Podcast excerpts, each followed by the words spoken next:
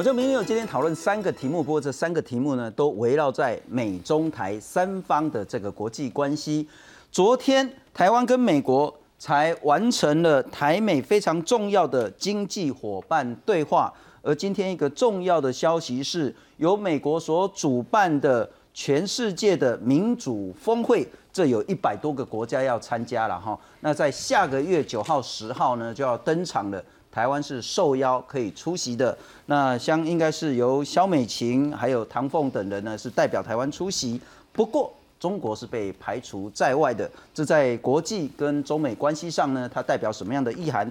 第二个是立陶宛，说实在真的是一个很够朋友的国家了哈，在中国的强大压力下，它依然呢设立了台湾办事处，这时候呢彻底惹怒了中国。中国现在呢，要把中国跟立陶宛原本他们有邦交关系的呢，这个外交关系降到最低层次的这个叫做代办委办的这个情形了哈。这个在国际上又是什么样的争议？以及立陶宛跟欧盟又怎么样看待中国这个报复行为？第三个其实也是让大家有一点点不太理解的是，这两天呢，中国国台办讲得很清楚，他要严惩台独的金主。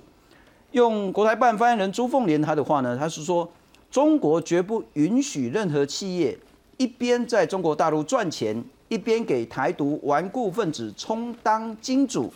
用中国的话叫，绝不允许台企吃锅砸锅，嘛，潘水吃饭砸锅，绝不允许台企吃饭砸锅。因此，远东集团在中国大陆呢，包括违规。包括逃漏税等等呢，中国将要把它追税加开罚呢，高达四亿七千四百多万亿四百多万的人民币，折合台币就是二十多亿的新台币。这件事情对于中国的态度，它的意义是什么？对于台商会造成什么样的影响？对两岸又会有什么样的冲击？今天好好来谈这个围绕在美中台三方议题的这个三个主要主题，来介绍四位特别来宾。台湾智库的执行委员赖中来老师，大家好，非常感谢。这位是台湾战略协会的理事长王坤义王老师，你好，大家好，非常感谢。来，我们欢迎是台湾守护民主平台的理事宋承宋老师，新松好，大家好。前外交官刘世杰，大家好。先来看看为什么远东会被中国开罚二十亿以上。中国官媒新华社以快报的方式披露，台湾企业远东集团在中国五个省份，包括上海、江苏、江西、湖北、四川，遭中国执法部门查处，发现当地投资的事业在环保等方面违反规定，遭开罚。二十二号下午，远东新世纪公司发声明稿表示，这些业务查核发生在今年的第二季，因环保、消防安全、设备及税务等领域。有若干不完全符合规定，遭罚人民币三千六百五十万元，超过一点五八亿新台币。强调目前缺失的部分已经改善百分之九十八，剩余部分年底前完成改善。跟公司这边了解是，他们是有一些行政违规的部分被拆除，大部分都可以改善后不会有影响到营运的。不过外界忧心，因两岸政治纷扰，台资企业才连带受影响。远东集团挨罚恐怕只是冰山一角，中国政府对台资企业法规的查核恐将更严格。不过，也有企业大佬认为只是个案。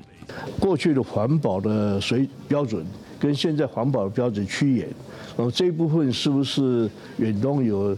即时做到啊！但是我想这些都应该可以，呃，改善，可以获得通过了，而是而且是个案。政治的问题还是会影响到这些企业主呢，可能就会受影响。那些耗能的产业，水泥啊，玻璃、玻璃、陶瓷啊，甚至纺织，用能源比较多的，这个优先是处理这些行业。然后你又达不到能耗双控，它是会开发的。学者分析，两岸政治分歧不可否认，台资企业也会受影响。中央制定的政策，地方也会严格执行。像是近来中国严格执行的能耗双控，不符合规定就开罚，如果不缴钱，恐怕还会遭停牌歇业。记者黄磊、张国良台报道。不过很快来整理一下远东在中国被开罚的事件啊。中国新华社说呢，上海、江苏、江西、湖北、四川五个省市呢，发现远东集团的化纤纺织、水泥企业有大量违法违规的行为，包括环保、土地啊、员工健康等等的。因此，依法开罚，依法追税，然后限期整改，而且要收回闲置用地。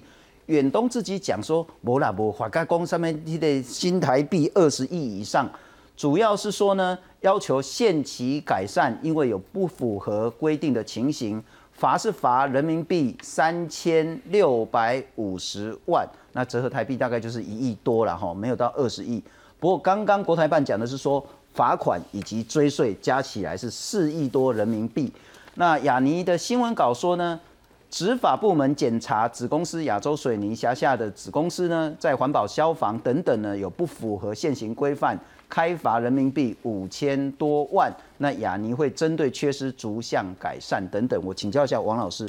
有一点点看不懂的是说，如果远东违规，如果远东逃税，那当然理所当然要开罚追税。但国台办又说我是要严惩台独的金主。很显然，台办是刻意把所谓的反台独、打击台独的金主跟这件事扣连在一起。为什么？台湾要选举了，所以这个什么，他必须要斩断这个，嗯，他们认为这个顽固台独分子的这一种，呃，背后的金主。他觉得，呃，选举啊，你没有钱的话都不用谈了。哦，在我们这种社会里面，OK，这是一个。第二个就是说，诶。他现在所要追求一个东西，习近平所提出来叫做共同富裕。他明明都对这个马云呐、这个阿里巴巴这些去砍了，是。那接下来砍台商也是很正常。马云我都敢砍了，我还怕你徐旭东？对啊，因为徐旭东他所经营的东西，像纺织啦、收购百货啦这一种哈。这其实都不是一个在对中国来讲不是影经济上不是影响很大的这种企业，所以他就抓一个那个什么，呃，起码在我们的公报里面哈，就是呃政治间线的公报里面可以看出来是他是排第一名的，是兼最多的两边都压的这种蓝绿两边都压的这样的一个角色，所以他就砍他，好，我想这是一个。第二个就我们在在考虑到了，在中国人的一个观念里面哈。你不是我的人民，就是我的敌人。那所谓人民，就是要支持共产党啦。你不支持共产党哈，你去支持我的敌人，你就是我的敌人。是，所以你对国家再有再大的贡献，只要你是我的敌人，我照砍。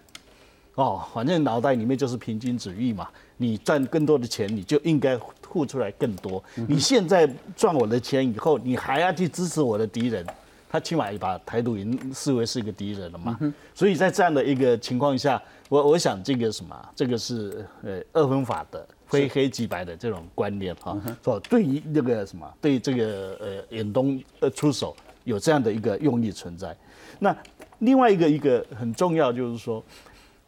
那这个时候时机点为什么会寄出这一个事情呢？是啊，会难道不会怕这个什么反作用力吗？啊？其实说实话，中国早就知道的了，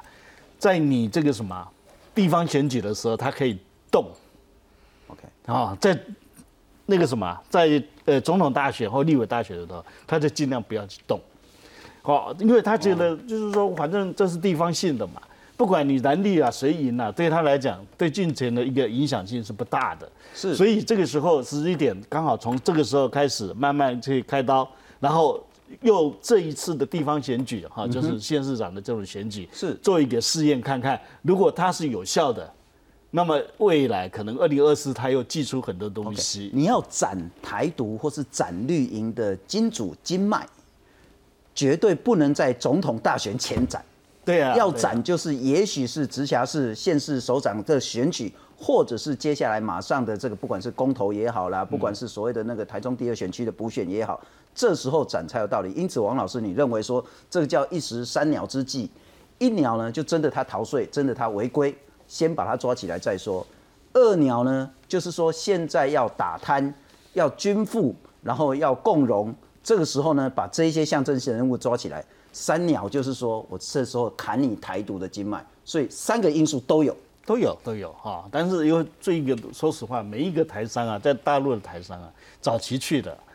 都是因为享受了那个税的优惠，所以这个税啊，好，他查你的税的时候哈，就大家最怕了。所以你看，如果被罚，可能只罚一亿，对不对？税一查起来变二十亿。但问题是，这一个所谓的一石三鸟，也许打到三只鸟，会不会把树上所有的鸟全部都吓跑了？台商会认为说。怎么莫名其妙？我变成绿营金主了啊！莫名其妙。对中国来讲的话，跑得了和尚跑不了庙了，对不对？你徐世忠逃了，你把东西搬走了，第一个那个钱你能不能能弄出来？OK，对不对？工厂你也搬不掉，那个收购盖的那么漂亮，它也盖不各各大城市都有，它也搬不回来，对不对？最重要就是说，它卡你资金嘛，你就出不来嘛。就算你惊弓之鸟，你对呀无路可逃。对呀、所以很多那个什么那个呃中国的这些贪官污吏说想把钱搬出来搬不出来，没办法，就只好放到家里的那个冰箱啦、床上啦，是哦，或者是这个什么墙壁上面，因为他搬不出来嘛，他这管制的很严，他外面管制的相当严，除非你有那个呃通天的本领，有有架自己的飞机可以飞出这个什么中国，然后他把钱全部带出来。问题是你钱带出来，其他的国家敢收吗？哦，现在洗钱防治相当的一个呃严格啊，所以你用任何的管道想把钱搬出来都很困难。你如果搬不出来，逃不掉，你就乖乖就范了。对呀、因为你要么你你工厂搬不掉，搬不走，钱也拿不呃也搬不走，那你能走啊？没关系啊，这边他还有经营啊，他本来就要求共同富裕啊，我一样可以找别人来经营啊厂房。就我的啦。对啊，那等于是充公一样的这种方式的。其实，在一九四九年刚开始他那个什么见证以后啊，是他其实就已经在玩这种游戏了，把这个谁那个呃工商企业的这些哈，就用税，哈，还有用一种呃统一标准，所有东西全部都统一标准化。好了，那地区啊，它中国那么大地区，如果统一都是标准化的时候，你怎么去经营？企业怎么去经营？了解。你不能经营，最后干脆我把它丢给国家了。那赖老师，我请教你，你怎么样看这件事了哈？我们还是来看，当然呢，呃，很重要的说法就是说，中国认为远东集团在中国五个省市呢违规而且逃税，所以要开罚。那但是我们来看看国台办发言人朱凤莲，他讲得很清楚，远东集团违法违规的行为被罚款人民币四亿七千四百万，而且要收回其中一家企业闲置的建设用地，再加上这一句啊哈，对台独顽固分子还有关联企业呢，还有他的金主要来进行打击，绝对不允许台企吃饭砸锅。那工总的秘书长蔡天生他说啊，你动不动就说人家台独，那可能在台商之间形成寒蝉效应，可能会减少台商在大陆的投资意愿。谢金河他讲说，在台湾没有人认为徐旭东是绿色的啊，可是在中国，他说你是绿，你就是绿，这由不得你，颜色是中国决定的，而这对投资中国必须承担的政治风险，因此台商可能会加速回台投资。郭明星，台湾的国发会主委，他说呢，中国用非经济理由打压对台商很不公平，台商呢或是其他外商会投资减缓，也可能供应链加速移转。打远东真的在政治上有一点不容易理解。那个他，你说中国他会不晓得远东根本不是绿色台商，他一定知道嘛？他怎么可能不晓得？好，那我觉得他这边当然他想要用这边有一个正的示范效果，其实际上。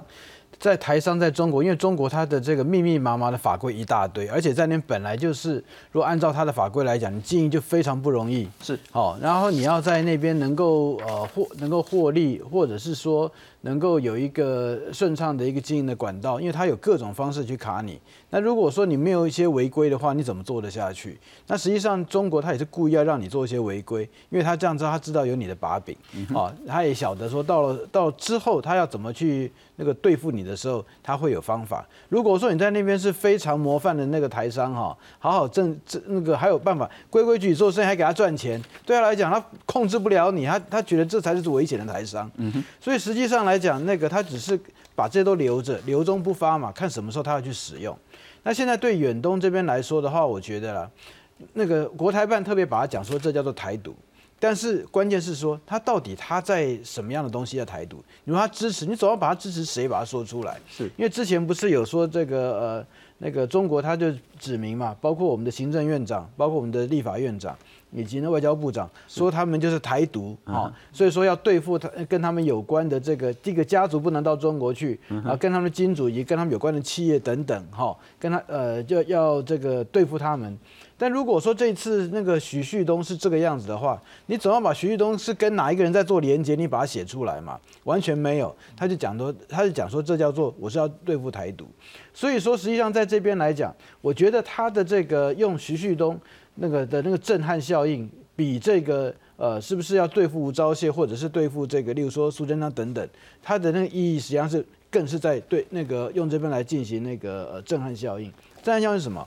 徐旭东这种我都会，我可都要都办法对付你，你其他你要怎么办？好，那当然刚才王坤义呃老师也在提到，就是说他想要断掉这个绿营的经脉，但我觉得另外一点呢、他是想要逼迫这些人怎么样帮中国要他去支持的，要怎样给给他抖内啦，好、或者是说跟中国那边做配合，与其断绿的经脉，说不是建立红色的经脉。呀，我觉得这边是很有可能的。我们也知道，在那个有关于对台湾的，我们讲说是那个假讯息或者什么样的作战，那很多进到台湾这边的那个钱，实际上是从他是透过台商这个地方把钱送进来，然后再用这样的一个钱，那个呃，不管是找台湾的 KOL，或者是呃。以这个商业的这个合约跟台湾的那社群媒体的这个公关公司，然后进行这个合约性的那个呃，但实际上是实际上是进行假讯息的操作嘛，所以说有这种状况，所以当然来讲，我是觉得我也同意刚才那个呃王坤义呃教授他所提的，他我认为这和选举有关，但是我不认为这样的一个部分是因为他觉得在地方选举好处理，总统选举不好处理。实际上他现在就在部署这个总统选举，因为他现在就是知道说，那个如果说总统选举的话，在前面地方选举，他那边呃到底是谁百里侯，他的这个地方的这个呃那个蓝绿之间的他的那个呃板块上面是成一个什么样的状况？因为到时候我们，例如说我们在看这次呢严宽恒的事情就很清楚。当这个呃地方的百里侯，他必基本上他不愿意配合中央，他不愿意来进行对当地这样的黑道势力进行有效的查处，而且对他们恫吓的这个选票的行为进行呃有效的这样的一个追溯的时候，你说你叫那个民进党在那边要怎么去选，对不对？好，那所以说在这里面，实际上他是想要我的我的我的看法是认为说。你说在地方的选举当然很重要啊，因为百里侯它本身的这个颜色或者是它的板块，决定了到时候在地在那个总统选举的时候进行地方性的这个我们讲说呃有嫌疑的这个呃操作的时候，那他在控制这个，例如说的地方的那个警察或者他要不要这样做？这边就很有很有状况嘛。如果说那个还是绿营的在这个地方掌握了，对他来讲，哎，如果说我要在这个总统选举或者立法院选举、立立委选举的时候，我要让这个，例如说红色的人，我要用什么样的方式要让他能够当选？我的经脉是，哎，这结果绿营首在那边是绿营首长，他很有可能会积极查处啊，然后会让这个经脉根本就进不去啊。所以说，所以说，在现在来讲，我觉得他绝对是部署在二零二四总统选举，因为对他们来说，对中国来讲。他们是没有办法，或者是说他们会非常非常高度担忧。如果二零二四还是一个巨统的这样的一个这个呃那个代表性的人物，他在当选的时候，那他们不晓得该怎么办。所以他现在的操的部署就能在这个地方。那当然那个。这边也代表一点，就是说，中国跟跟所讲的所谓的这个查处，或者是说台商的违法违规，我觉得相当程度都是胡扯乱讲了。就是他自己要说就是啊，然后那个没说就是没有了，因为他是在这边就是讲得很清楚，这个跟台独有关嘛。所以说从这边一方面说，他第一步讲说到底台独这是他是支持哪些人，他又不说，然后有关于关于对这个呃，就是说到底他这个在哪个地方违规这个部分。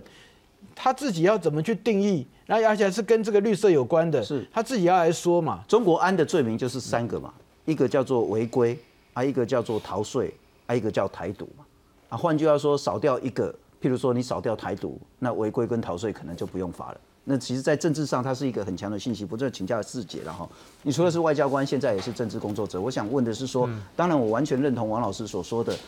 在中国任何的外商或是台商呢？你要所谓的移转你的资金、设备、技术人员是极为困难的。嗯，但可是因为供应链的改变，其实大家都慢慢慢慢想要走。当一个不太被认为他是一个绿色企业的人说他是台独企业的时候，嗯，真的不会真的惊弓之鸟加速转移吗？我觉得这个寒蝉效应是很明显的。我其实过去在清大念社会所，我读的硕士就是中国研究硕士。那我当时就是在东莞跟深圳做田野调查。那我访问的对象都是台商，所以当我看到这个中共的新闻，就是说远东有些违法违规，什么环保啊什么的，我觉得这个都是假的啦。这个东西我觉得基本上都是企业可以去处理的啦，透过关系都可以去处理的事情啊，就是嗯。远东如果有办法在台湾处理这么多的政治人物，他怎么可能在中国没有办法去处理嘛？所以这个东西是一个逻辑上，呃，完全可以去理解，就是说他一定花了很多的资源在处理中国当地各个层级的地方政府关系。所以今天说他是因为这些消防安全、什么土地环保，这个都是呃这个。为为赋新词强说愁了，那为什么他要这样做？我的理解，其实我会去理去理解说，中共最近在这些所谓巩固习近平的个人领导威信的这个事情上，似乎有很强的不安感。是，哈，包括像我们我们上次谈到这个，他怎么样去处理这个彭帅的事情，就是一连串你感觉到好像说。虽然习近平通过一个所谓第三份的历史决议，好像是想要让自己成为一个跟毛泽东一样同等地位的人，可是说老实话，似乎在中国国内许多的政敌对他是有意见的。那他到底是不是透过这些手法去做给别人看？就是说我不止可以动马云，我是我甚至连这个台湾的这个呃所谓徐旭东，他都可以去处理。但我不知道这个是不是跟他想要去巩固树立。习近平个人的领导威信，好是有关系，但我觉得他一定会有一个很强的后坐力。这个后坐力就是说，不止台商在看呐，就是说连外商都在看。大家不要忘记说，事实上香港的事情从二零一九到现在，其实已经很多港商、美商、欧洲的这个商会都已经逐步撤出香港。那其实远东集团在中国被罚的这个事情，我想许多的外商、美商都看在眼里。那他会不会？以后长期来讲，成为这些外商在评估到底中国是不是还是一个适合去投资的一个一个环境？好，我觉得是一个他们必须要去思考的事情。所以今天是习近平宁愿冒着让这些外商，包括台商在内，这个对中国的投资环境高度不信任这样的一个风险下，他还是要这样做。我会去思考说他想得到什么东西。是，刚刚老师有提到说，就是明年的地方选举，我。完全可以理解，因为说我们时代力量说老实话，我们对于像远东集团是避之远之的了哈。但是说老实话，大家都知道嘛，徐旭东、远东过去在台湾是不分蓝绿的嘛，他基本上他是有一个很大笔的公关费的公关部门，你你敢开口，他基本上也不会说 no 了哈，他就是大概会会给你这样子，所以。这样的一个集团，为什么说今天他罚了徐旭东？意思就是说，习近平在告诉全台湾有可能做政治现金的这些企业主，嗯哼，明年选举，不管你停哪一边，是，you gotta be hands off，因为我们我都在看，只要你敢去提供任何的政治现金，不管你是给蓝给绿了哈，我这边都是去做一个记号。好，未来你只要在中国有任何的生意往来，有任何的投资的需求。我随便找一个借口，我就把你给封住了。嗯哼，那这个会不会对明年的地方选举会有影响？我相信是一定有。换句话说，打打徐旭东在政治上比打那种明显的绿色企业效果好更多。不是在打台独势力，他他是在打民主势力，是他是在干扰台湾的民主进程。了解。我请教宋老师之前，我们也来看看针对远东集团被开罚，而国台办讲说是要打击台独的金主势力的时候。包括总统蔡英文，包括陆委会也都发表相关的意见。远东集团在中国上海、江苏等地的投资事业遭到当局以违规违法开罚。国台办二十四号证实，远东集团罚款加上被追缴的税款多达四点七四亿人民币，超过台币二十亿。发言人朱凤莲强调，不允许在大陆赚钱，一边给台独顽固分子充当金主、提供金援。台湾企业心知肚明，查处工作还在进行。对此，总统蔡英文也在民进党中常会上批评中国以选择性执法进行恫吓，应该立即停止这样的行为。我要在此这里呼吁朝野各界共同正告北京当局，立刻停止这样的行为，不要继续伤害两岸经贸及两岸关系。我政府将依中共对台恶意举措等事态发展。严议必要的反制与防范措施，以确保国家安全与民众权益。陆委会批评中共制造寒蝉效应，威胁台商，不排除提出中共破坏人权名单，禁止中共高官入境等反制措施，渴望下周对外公布。现在台独金主清单引起台商担忧。国发会主委龚明鑫表示，若台商有意回台投资，政府举双手欢迎，也会提供协助。我们举双手欢迎，然后。也帮他落实。需要的时候，我们就会来做加码。近期有个别台独分子跳得挺高，甚至声称呢对未被列入台独顽固分子清单感到遗憾。别着急，有他们真正遗憾的时候。先前国台办才公布台独顽固分子清单，包括苏仁昌、游锡坤、吴钊燮等三人。现在更预告将会有第二批清单，挑衅意味浓厚。更称台海通道项目已经规划福州到台北支线建设，两岸基础建设连通是中国国家主席习近平提出的重大主张。记者韩鹏耀组台北报道。宋老师，你怎么看待这件事对台湾以及对两岸的影响？我讲两个部分哦，一个是我们不能够轻看这个台独顽固分子以及要打击金主的这个行动，我们必须要认真面对。但是我们也有方法来面对哈。那我也同意赖老师所说，这是初次提升，这不是呃单一事件。其实呃中共整个大战略就是在呃塑造一个论述，说呢啊现在台海的局势不稳定，通通都是台湾岛内的台独分子，他还加上美国内部的某些人士哈，造成说呢就是一切都是台独的错呢。然后中国有红线。然后统一一旦不可能的时候呢，就会保留要做强制的措施哈。他甚至心急到一个程度，会拉美国、拉拜登，把这个反台独呢要放到拜登的口中。那么他的战略其实有三个面向，第一个呢是针对这个台湾内部的政治，他希望去啊去左右台湾内部的政治。所以呢，这个所谓的台独顽固分子或是这个金主的名单，其实他现在先先利用经济牌的杠杆。他其实真正的目的还在后面，真正的目的是操控台湾内部的政治议程，还有言论自由。他真正的目的是针对台湾的政治人物，还有这个民间的这个呃公民社会，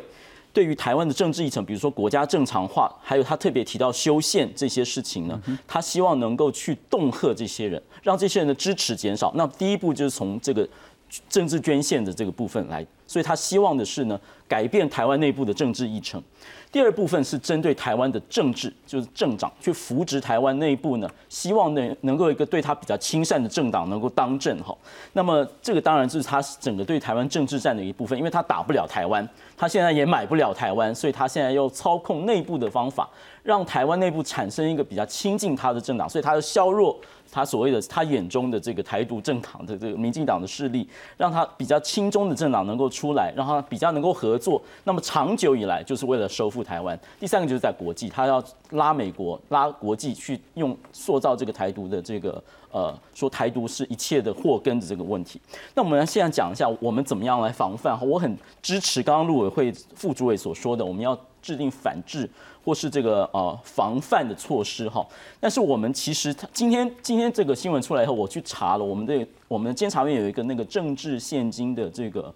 呃公开的一个资讯。那么前几名各位知道哪？现在查询的前几名是谁？苏贞昌、蔡英文、民进党、远东集团、润泰等等哈，完全就针对新闻。但是今天看到是今天是这个样子出来，就是制裁的是远东，而且呢。呃，理由很模糊，就是说他有违反规定啦什么的，然后再加上台独，其实反而放心了，因为朱凤莲本来说呢，这个是他精准打击台湾分子、台独分子的一个武器，如果他真正能够精准打击，那他真正能够去隔断绿绿色政党的金源。但他今天抓的是这样子，而且模模糊糊哈，那就表示说那个商总就是说，那就是一般的个案，那就是说现在风声比较紧，那么大家撑一撑，应付一下就过去了，也表示说他对于真正精准打击其实还没有抓到要领。我们真正可以精准打击，去去查那个那个呃政治现金，但是你一查会发现你没有标标准，因为所有企业都是也捐国民党，也捐民进党，每个政党都有捐，所以你怎么去说你是台独金主？你每个政党都有捐，你没有办法，没有标准。那如果今天真的有人哈，有企业是比较是偏向绿的，那我们会希望说，我们真正就这个公开化，我们这个这个典型的是中共利用民主的透明化。我们政治献金这个透明度是为了防范国内政治的干净。是，但是今天被这个境外势力，所有人都可以去看到，变成他可以去查说谁捐了什么东西给谁。那我们如果今天真的有人被精准打击，那我们希望我们的政治制度有一个立刻就是精准的保护这些人，保护这些人就特案，比如他被打击了，或者他有可能被打击，我们就可以特案来处理。那当然也向政府公布，但是就不要向所有人公开，像这样子。或者另外一个方法就是更多的透明化。假设这个行之有年，出事提升，然后呢，希望斩断台独政党的金源。那我们看假以时日呢？看看企业主的这个目标会不会有所改变。如果有所改变，而他捐献的政党却没有被被到支持，我们就知道说中共是试着在台湾内部扶持哪一个政党，也就是说用更多的透明化去让他说中共在操控我们的内部政治，而他操控的对象是什么？用更多的透明化去治这样子的利用民主来颠覆民主的这样活动，所以我们要认真以对。但是同样也知道说，中共现在还没有办法精准打击，或者说他在初次提升中间还在摸索。但是我们必须要及早去找出我们的应应措施。是，不过汪老师，我要请教，四位其实都有谈到说，这个动作跟政治一定脱离不了关系。它其实主要的目的还是在于台湾的一些政治议题上。那另外也谈到说呢，其实还是会跟台湾的选举等等有关。那刚刚师姐谈得更清楚，他打击的不是远东。他打击的想要是台，这目标是台湾的民主。但我突然想到一个事情，就是说啊，如果在中国眼中，这个也是台独，那个也是台独，这个也是台独，绿的也是台独，远东集团也是台独，甚至包括许许多多的美国人、美国高官都是台独的话，那台独不就指日可待了吗？我想问的是，说他不会去制造更多更多的反弹，更多更多的副作用吗？他已经制造很多了，所以他也不怕了，对不对？呃，基本上你可以看到，就是光彭帅一件事情，已经得罪了很多这种所谓体坛的这种人士了啊，还有这种协会了。那他现在已经觉得说，他已经是个大国了，他可以跟美国平起平坐啊，可以不用听美国的话了。嗯哼。所以呢，他他做他的事情，他觉得他该做他的事情啊。所以在这样的一个情况下，和尤其是呃二十明年二十大那个呃习近平要连任要连任下去的时候。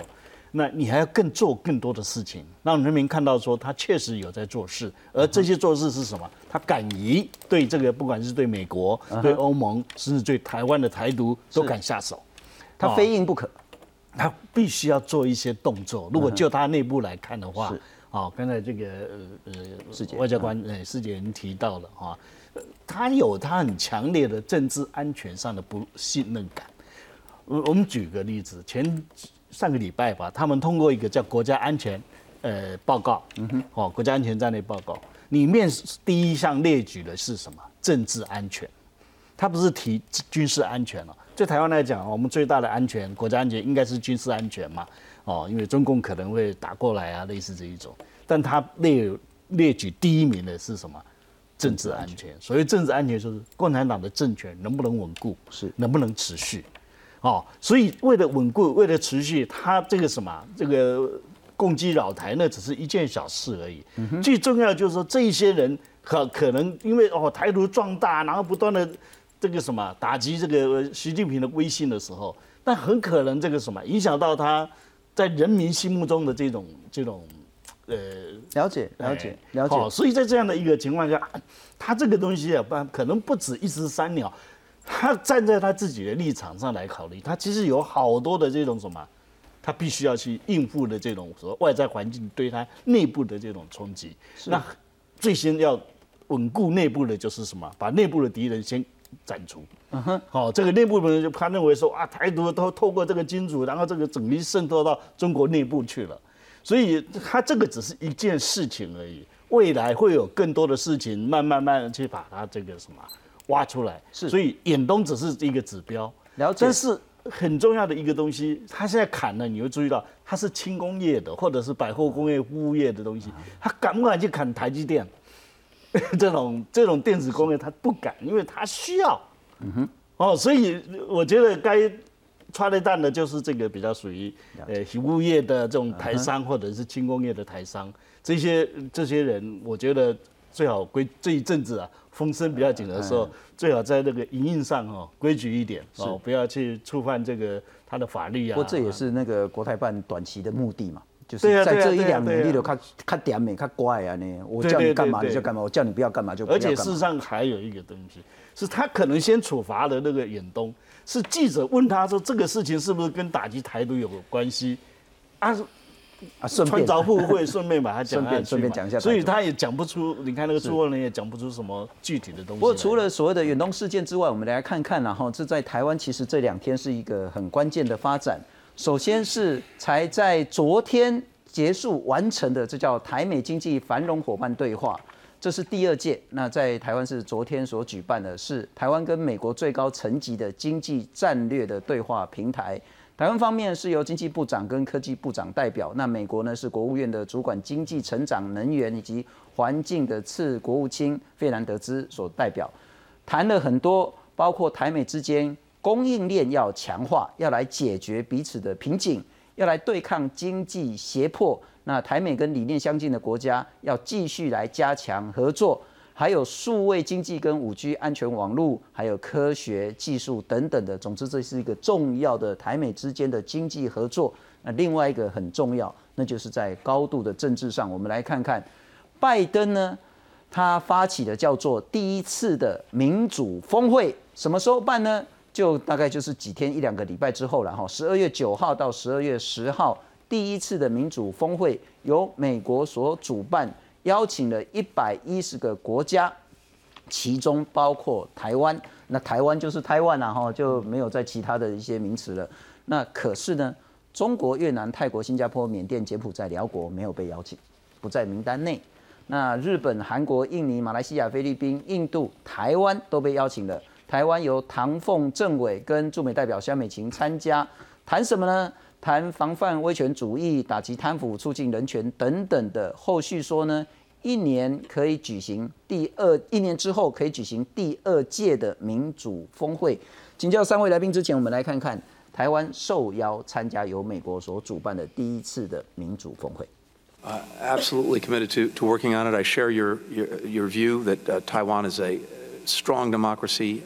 a very strong technological power. 美国国务卿布林肯三月曾在听证会上承诺，将邀请台湾参加美国总统拜登主持的民主峰会。二月三号，国务院官网贴出了受邀名单，台湾就在名单当中。欧洲主要国家包含近期跟台湾关系升温的立陶宛、日本、韩国等，共有一百一十国。不过，中国、新加坡、俄罗斯则没有受邀。可以获邀参加这个首届民主峰会呢？呃，是全体台湾人民的光荣哈。更重要的是，对抗强权上面的一个韧性度，可以被全世界民主峰会的这些国家元首看得到、听得到。民主峰会将会在十二月九号、十号以线上的方式召开，主题为抵御威权主义、打击腐败跟促进对人权的尊重。外交部表示，感谢拜登政府邀请，展现台美的坚实伙伴关系。也公布将由行政院政务委员唐凤以及驻美代表肖美琴共同与会。总统府则表示，透过这一次的民主峰会，台湾将与世界各国分享台湾成功的民主故事。唐凤政委他也会在会中向全球社会来传达台湾坚定捍卫民主的承诺，并且分享台湾如何透过科技跟数位的民主来强化政府的治理。外交部我们强调，我国受邀参与民主峰会，是对于台湾多年来努力推动民主以及人权价值的肯定。A I T 表示，台湾参与民主峰会可做出有意义的贡献。美国媒体分析，华府邀请台湾意在展现团结，但是此举有可能激怒北京。记者韩英鹏耀组台北报道。不过师姐，我明显看到说您是高度的肯定、高度的赞许第一个这个民主峰会的举办，第二个台湾受邀参加。对，呃，其实我关注这个事情已经有一段时间了。那讲我之前是一直是预测说，呃，出席的人选哈。我认为小英总统用预录影片的形式是比较是最好的选项。那如果不是这个选项的话，我当时是预测说是肖美琴代表会与会。那今天后来下午的时候有公布嘛，所以大概猜中一半。那我我觉得这个人选都是精心挑选的哈。第一个就是说，驻美代表肖美琴是一个他人本身就在华府的一个人，所以他去参加是很合理的。那再来就是说，为什么是唐凤？他是一个部长级的政务委员，为什么不是吴部长，而是唐唐风部长？因为外交部长说老实话是一个高度政治性的一个职位，那唐凤他是一个政务委员，所以他比较没有那么强的政治敏感度，但是他他有很强的功能性，因为整个民主峰会所对抗的那个。呃所谓所谓的敌人呢？事实上，我们讲就是在对抗中国嘛，是一个最主要的敌人。那唐凤在美国在整个打击假讯息呃一个资讯战这样的一个功能上。派唐凤去与会是非常具有指标性意义的，所以我个人看到下午公布的这个名单的时候，我个人是觉得是蛮蛮不错的。那当然说民主峰会它是用 “summit” 这个词，大家不要忘不要去忘记说，事实上在上个礼拜的时候，拜登跟习近平的这个 meeting 是用 meeting 啊。他我看美国政府的官方的新闻稿，他也不是用 summit，他并没有说拜登跟习近平的 summit，他并没有这样讲哦，他说这是一个工作上的一个会谈，是一个 meeting，但是呢，这个民主峰会是全世界各个国家的领导人或高阶政治人物的一个高峰会，所以它事实上高峰会是有很强的政治上的 implication，但是上个礼拜他。美国白宫、美国国务院是把拜登跟习近平是定位为工作的一个会谈，所以你可以感觉得出来说，他实际上是给台湾一个一个，我觉得是蛮蛮蛮不错的一个礼遇啦。嗯哼，我请教一下，我们看看这个英文名称啊，哈，Summit of for Democracy，啊，第一个就是要 democracy 了哈。Summit 在外交上的意思是什么？它有高峰会吗？有国家的概念在里面。三面通常就是国家元首对国家元首，但是你去看这个呃美国的国务院在这个民主峰会的一个专属区，它是有特别提到说谁可以来参与这个高峰会，它有特别提到除了政府之外，还有私人企业的会员以及人权的捍卫者，它有特别提到说，像如果你是在政治界或艺术文化界等等的有具有影响力的人物，所以也许唐凤 Audrey Tang 是在这个领域我们也不晓得，但是他是有。特别提到说，政府是这个峰会所要去参加的人。OK，那戴老师，我请教了。我希望我们谈的不是说自己觉得自己好像 很开心、很乐观，然后那个自嗨这样子。但是如果英文叫 Summit for Democracy，你一定是要 Democracy 嘛，哈。所以看起来中国就在这一边没被邀请到 Summit。我我不知道我们可以这么高度乐观的解读在国家元首这个概念。是与会的一个重要象征。我想，既然是讲 summit 的话，基本上特别他这边提到说国家元首嘛，所以说就是那个 by default 哈，就是基本上来讲是以邀请国家元首过来。那当然，呃，在台湾这边，我们可能是就是以肖美琴她来作为代表台湾的这个，就是 on behalf of 我们的那个总统。那唐凤基本上来比较像是说，我只是从外面来讲，因为我没有参加里面的作业哈。感觉比较像是说，那个它有一些功能性上面的这个考量，例如说数位经济啊，对对，那些假特别它是数位的民主哈。那因为现在呃，全世界面对数位的这个威权，威权对数位的民主上面的一个问题哈。那那个以及我们现在那很多假讯息的这样的一个状况，那基本上台湾的一个经验是呃，全世界。很多民主国家想要去学习或取经，当然我也不是表示说我们就做一定特别好，而是说我们有太多被老共 那个打击的经验，所以说我们有非常多可以跟人家去分享的那个部分。那唐凤在过去来讲，它实际上不仅是有关于数位的数那个民主在数位时代上面的一个呃议题啊，甚至我们在之前，例如说包括联合国的一些会议，也是唐凤他那边去参加嘛。而且唐凤他也是很聪明啊，他就是利用一些包括机器人啊等等。用那虚拟的那个分身的方式，能够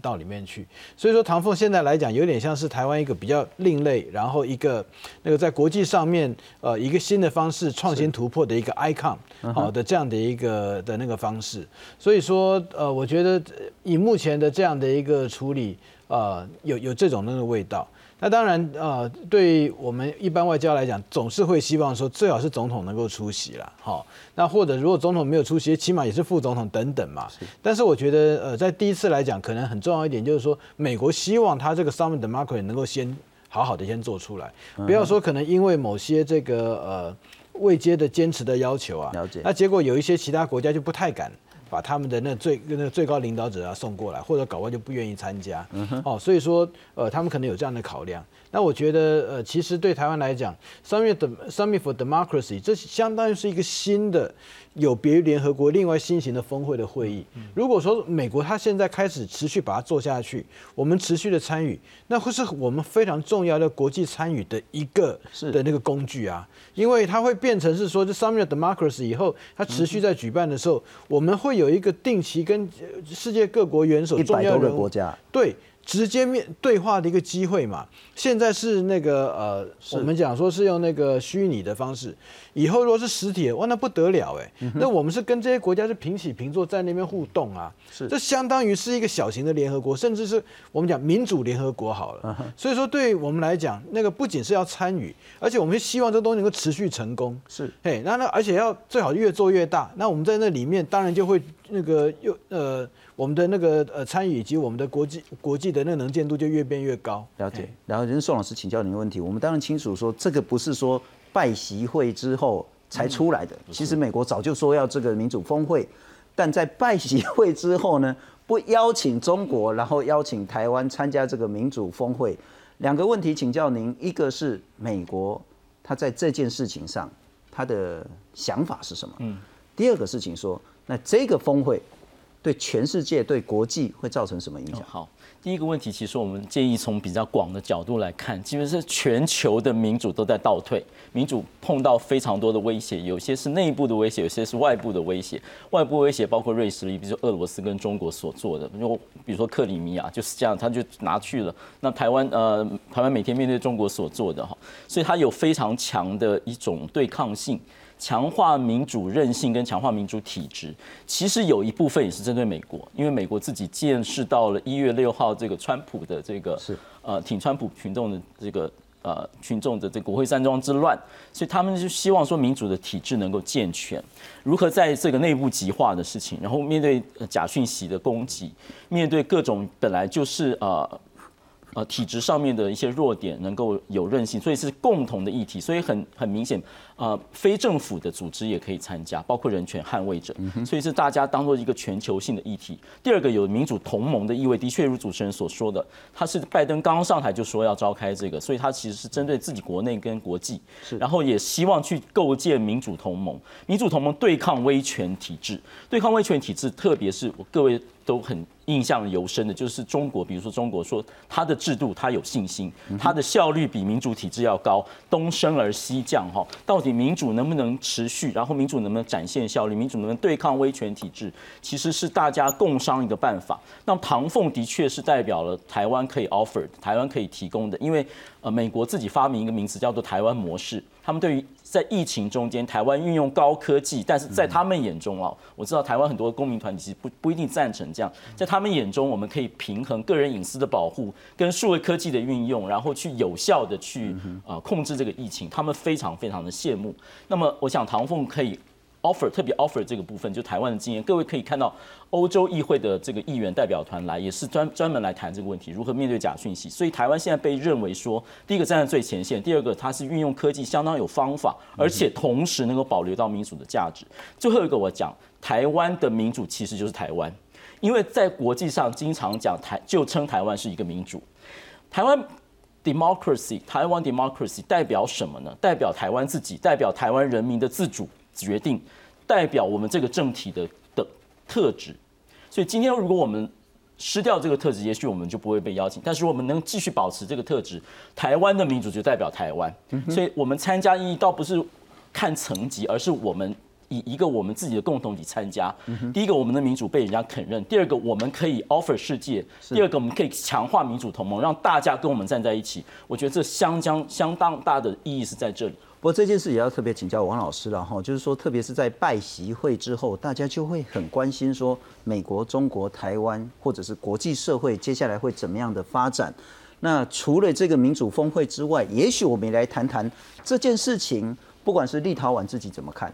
欧盟怎么看，其他的国际社会又是怎么看？当立陶宛呢，还是认为说啊，我就是要跟台湾建立更多的这些经济合作啦，其他的外交合作。那我就是叫做这个台湾的办事处，而且台湾他也不是用台湾，他用台湾 nice，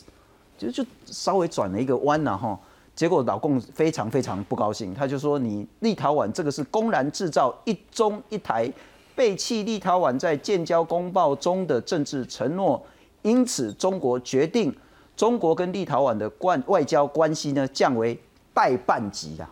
我看好像一个旅行社一样，这个叫代办级的啦。那立陶宛总理说呢，呃，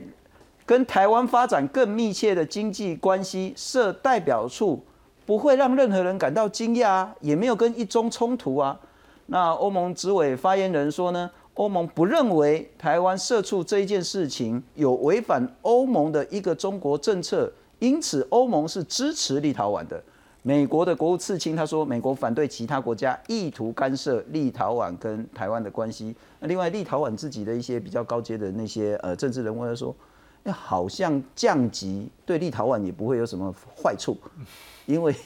一些特务人员，中国的特务反而会减少很多很多。请教你之前，我们来看看中国跟立陶宛之间的外交报复行为。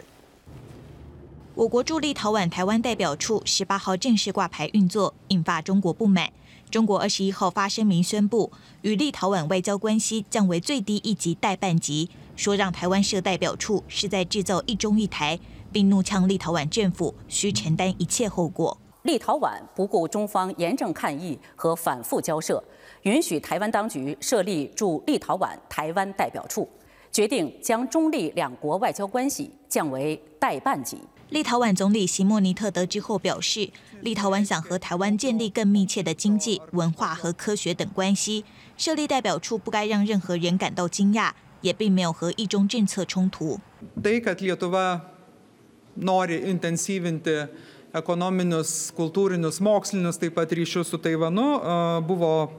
paskelbta vyriausybės programoje ir tas žingsnis turbūt neturėjo kažko labai nustebinti, kad šitas žingsnis nereiškia jokio konflikto ar kažkokio nesutarimo dėl vienos Kinijos politikos. 立陶宛外交部重申坚持一个中国政策，但同时立陶宛有权扩大和台湾合作。而我外交部则回应，中国政府对立陶宛采取外交关系降级措施，只凸显了偌大强国既蛮横又气小。中国政府为了要求台湾与立陶宛停止交流合作，甚至对立陶宛采取外交关系降级措施，只凸显偌大强国既蛮横又气小，甚至可笑，却不值一评。学者分析，驻立陶宛台湾代表处非正式大使馆，与其他欧盟会员国在台设立的代表处并没有不同。中国出重手制裁立陶宛，主要是为了要吓阻其他欧盟各国担忧出现骨牌效应，但这样的做法恐怕会引发欧盟其他国家的反感。